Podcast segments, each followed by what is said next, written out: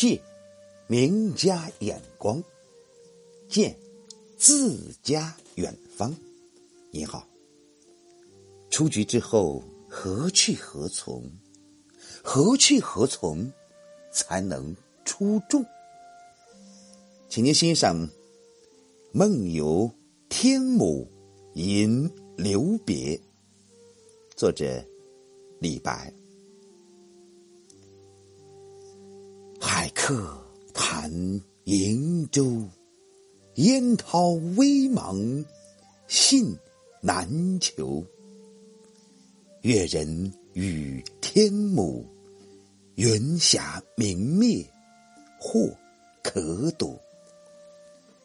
天姥连天向天横，势拔五岳掩赤城。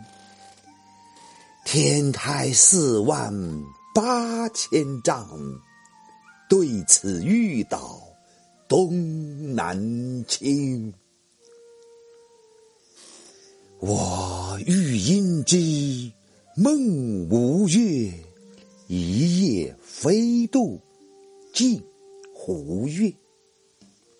湖月照我影，送我至山西。谢公宿处今尚在，渌水荡漾清猿啼。脚着谢公屐，身登青云梯。半壁见海日，空中闻天鸡。千言万转路不定，迷花一时忽一明。熊咆龙吟引岩泉，厉声灵犀惊层巅。云青青兮欲雨，水淡淡兮声烟。列却霹雳，丘峦迸摧，洞天石飞，轰然中开。清明浩荡，不见底。日月照耀金银台。霓为衣兮风为马，云之君兮纷纷而来下。虎鼓瑟兮鸾回车，仙之人兮列如马。忽魂悸以魄动，恍精气而长嗟。惟绝食之枕席，失向来之烟霞。世间行乐亦如此。古来万事东流水，别君去兮何时还？且放白鹿青崖间。须行即骑访名山，安能摧眉折腰事权贵？使我不得开心颜。这是一首寄梦诗，也是一首游仙诗，意境雄伟，变化堂皇莫测，缤纷多彩的艺术形象，新奇的表现手法，向来为人传颂，被视为李白的代表作之一。这首诗的题目依作《别东鲁诸公》，作于出翰林之后。天宝三载，李白被唐玄宗赐金放还，这是李白政治上的一次大失败。李长安后，曾与杜甫、高适游梁、宋、齐鲁，又在东鲁家中居住过一个时期。这时，东鲁的家已颇具规模，尽可在家中怡情养性，以度时光。可是李白没有这么做，他有一个不安定的灵魂，他有着更高远的追求。于是，离别东鲁家园，又一次踏上了漫游的旅途。这首诗就是他告别东鲁诸公时所作的。虽然出翰林。已有年月了，而政治上遭受挫折的愤怨仍然郁结于怀，所以在诗的最后发出了那样激越的呼声。李白一生徜徉山水之间，热爱山水，达到了梦寐以求的境地。此诗所描写的梦游，也许并非完全虚脱。但无论是否虚脱，梦游就更适于超脱现实，更便于发挥他的想象和夸张的才能了。海客谈瀛洲，烟涛微茫信难求。越人与天母，云霞明灭或可睹。诗一开始。先说古代传说中的海外仙境瀛洲，虚无缥缈，不可寻求；而现实中的天目山在浮云彩霞中时隐时现，真是胜似仙境。以虚衬实，突出了天母胜境，暗蕴着诗人对天目山的向往，写得富有神奇色彩，引人入胜。天目山临近。陕西，传说登山的人听到过仙人天母的歌唱，因此得名。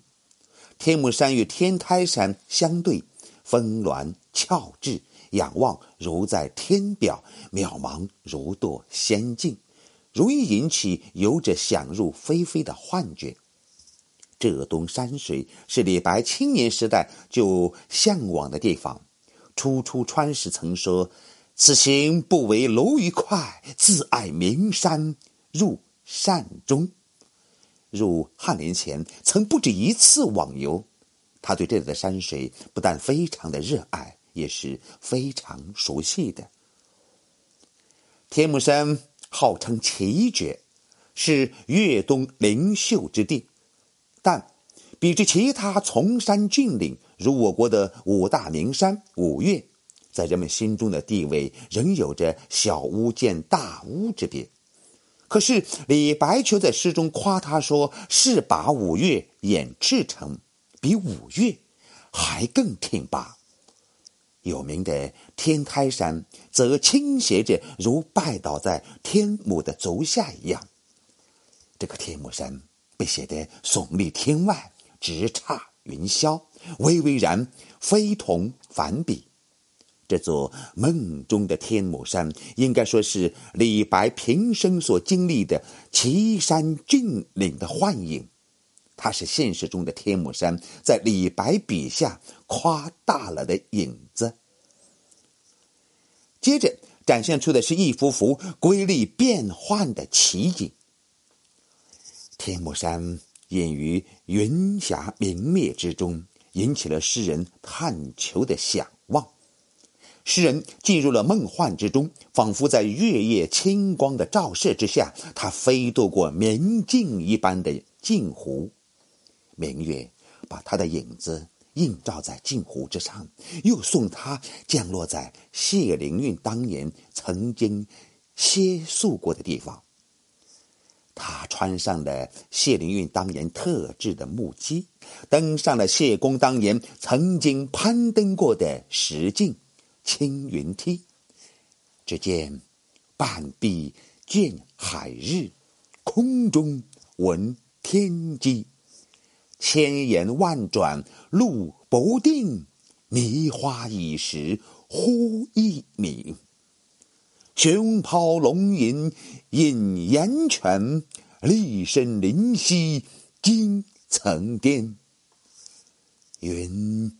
清清兮，郁郁，水淡淡兮，生烟。既飞渡而写山中所见，石径盘旋，深山中光线幽暗，看到海日升空，天际高唱，这本是一片曙色。却又于山花迷人、以时暂气之中，忽觉暮色降临，旦暮之变，何其疏忽！暮色中，熊咆龙吟，震响于山谷之间，森林为之颤栗，层巅为之惊动。不只有生命的熊与龙以吟咆。表示情感，就连层巅森林也能为之颤栗、惊动。烟、水、青云都满含阴郁，与诗人的情感协成一体，形成统一的氛围。前面是浪漫主义的描写，天目山既高且奇；这里又是浪漫主义的抒情。既深且远，这奇异的境界已经使人够惊骇的了。但诗人并未到此止步，而诗境却由奇异转入了荒唐，全诗也更进入了高潮。在令人惊悚不已的幽深暮色之中，霎时间秋峦迸摧。一个神仙世界轰然中开，清明浩荡，不见底，日月照耀金银台。霓为衣兮风为马，云之君兮纷纷而来下。洞天福地于此出现，云之君。披彩虹为衣，驱长风为马，虎为之鼓瑟，鸾为之驾车，皆受命于诗人之笔，奔赴仙山的盛会而来。这是多么盛大热烈的场面啊！仙之人兮，列如马，神仙好像列队迎接圣的到来。金台。银台与日月交相辉映，景色壮丽，异彩缤纷，何等的惊心炫目，光耀夺人！仙山的盛会，正是人世间生活的反应。这里除了他有长期漫游经历过的万壑千山的印象。古代传说、屈原诗歌的启发与影响，也有长安三年宫廷生活的印记。这一切通过浪漫主义的非凡想象凝聚在一起，才有这般辉煌灿烂、气象万千的描绘。值得注意的是，这首诗写梦游奇境。不同于一般的游仙诗，他感慨深沉，抗议激烈，并非真正依托于虚幻之中，而是在神仙世界虚无缥缈的描述之中，依然着眼于现实。身有天上仙境，而心觉世间行乐，亦如此。仙境疏忽消逝，梦境玄机破灭。诗人终于在经济中返回了现实。梦境破灭之后，人不是随心所欲的轻飘飘的在梦幻中翱翔了，而是沉甸甸的躺在枕席之上。古来万事。东流水，其中饱含着诗人对人生的几多诗意和深沉的感慨。此时此刻，诗人感到最能抚慰心灵的是：“且放白鹭青崖间，须行即骑访名山。徜徉山水的乐趣才是最快意的，也就是在春夜宴从地桃花源序中所说的“古人秉烛夜游，良有一也”。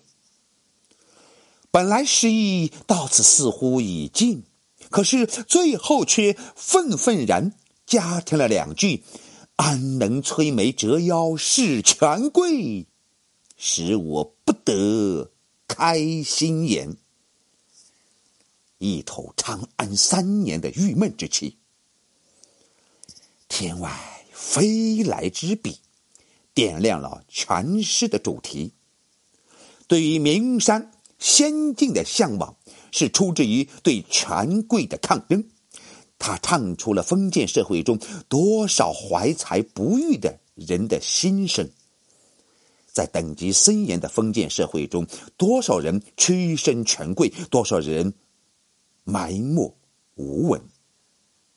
唐朝比之其他朝代是比较开明的，较为重视人才，但也只是比较而言。人才在当时仍然摆脱不了臣妾气太监的屈辱地位。折腰一词，出自于东晋的陶渊明。他由于不愿忍辱而复归去来。李白虽然受帝王的忧宠，也不过是个词臣，在宫廷中所受到的屈辱，大约可以从这两句诗中得到一些消息。封建君主把自己称作天子，君临天下，把自己升高到至高无上的地位，却抹杀了一切人的尊严。李白在这里所表示的决绝态度，是向封建统治者所涂过去的一撇蔑视。在封建社会，敢于这样想、敢于这样说的人并不多。李白说了，也做了，这是他异乎常人的伟大之处。这首诗的内容丰富。曲折、奇绝、多变，他的形象辉煌流丽、缤纷多彩，构成了全诗的浪漫主义的华瞻情调。他的主观意头本来是在于宣扬“古来万事东流水”这样颇有些消极意味的思想，可是他的格调却是昂扬振奋的、潇洒出尘的。有一种不卑不屈的气概流贯其间，并无消沉之感。让我们再听一遍：“梦游天姥吟留别。”李白。海客谈瀛洲。烟涛微茫，信难求。越人语天姥，云霞明灭，或可睹。天姥连天向天横，势拔五岳掩赤城。天台四万八千丈，对此欲倒。东南倾，我欲因之梦吴越，一夜飞渡镜湖月。湖月照我影，送我至善溪。谢公宿处今尚在，渌水荡漾清。原题叫做谢公屐，身登青云梯，半壁见海日，空中闻天鸡。千言万转路不定，迷花一时忽已泯。熊咆龙吟饮岩泉，立身灵犀惊层巅。云清清兮欲语，水淡淡兮生烟。列雀霹雳，丘鸾迸摧，洞天石扉，轰然中开。清明浩荡，不见底；日月照耀。金银台，你为衣兮风为马，云之君兮纷纷而来下。虎鼓瑟兮鸾回车，献之人兮力如麻。呼魂悸。以破洞，化精气而长嗟，为绝世之枕席，是向来这烟霞。世间行乐亦如此，苦来万事。东流水，别君去兮何时还？且放白鹿青崖间，须行即骑访名山。安能摧眉折腰事权贵？使我不得开心颜。谢谢您的聆听，咱们下回再会。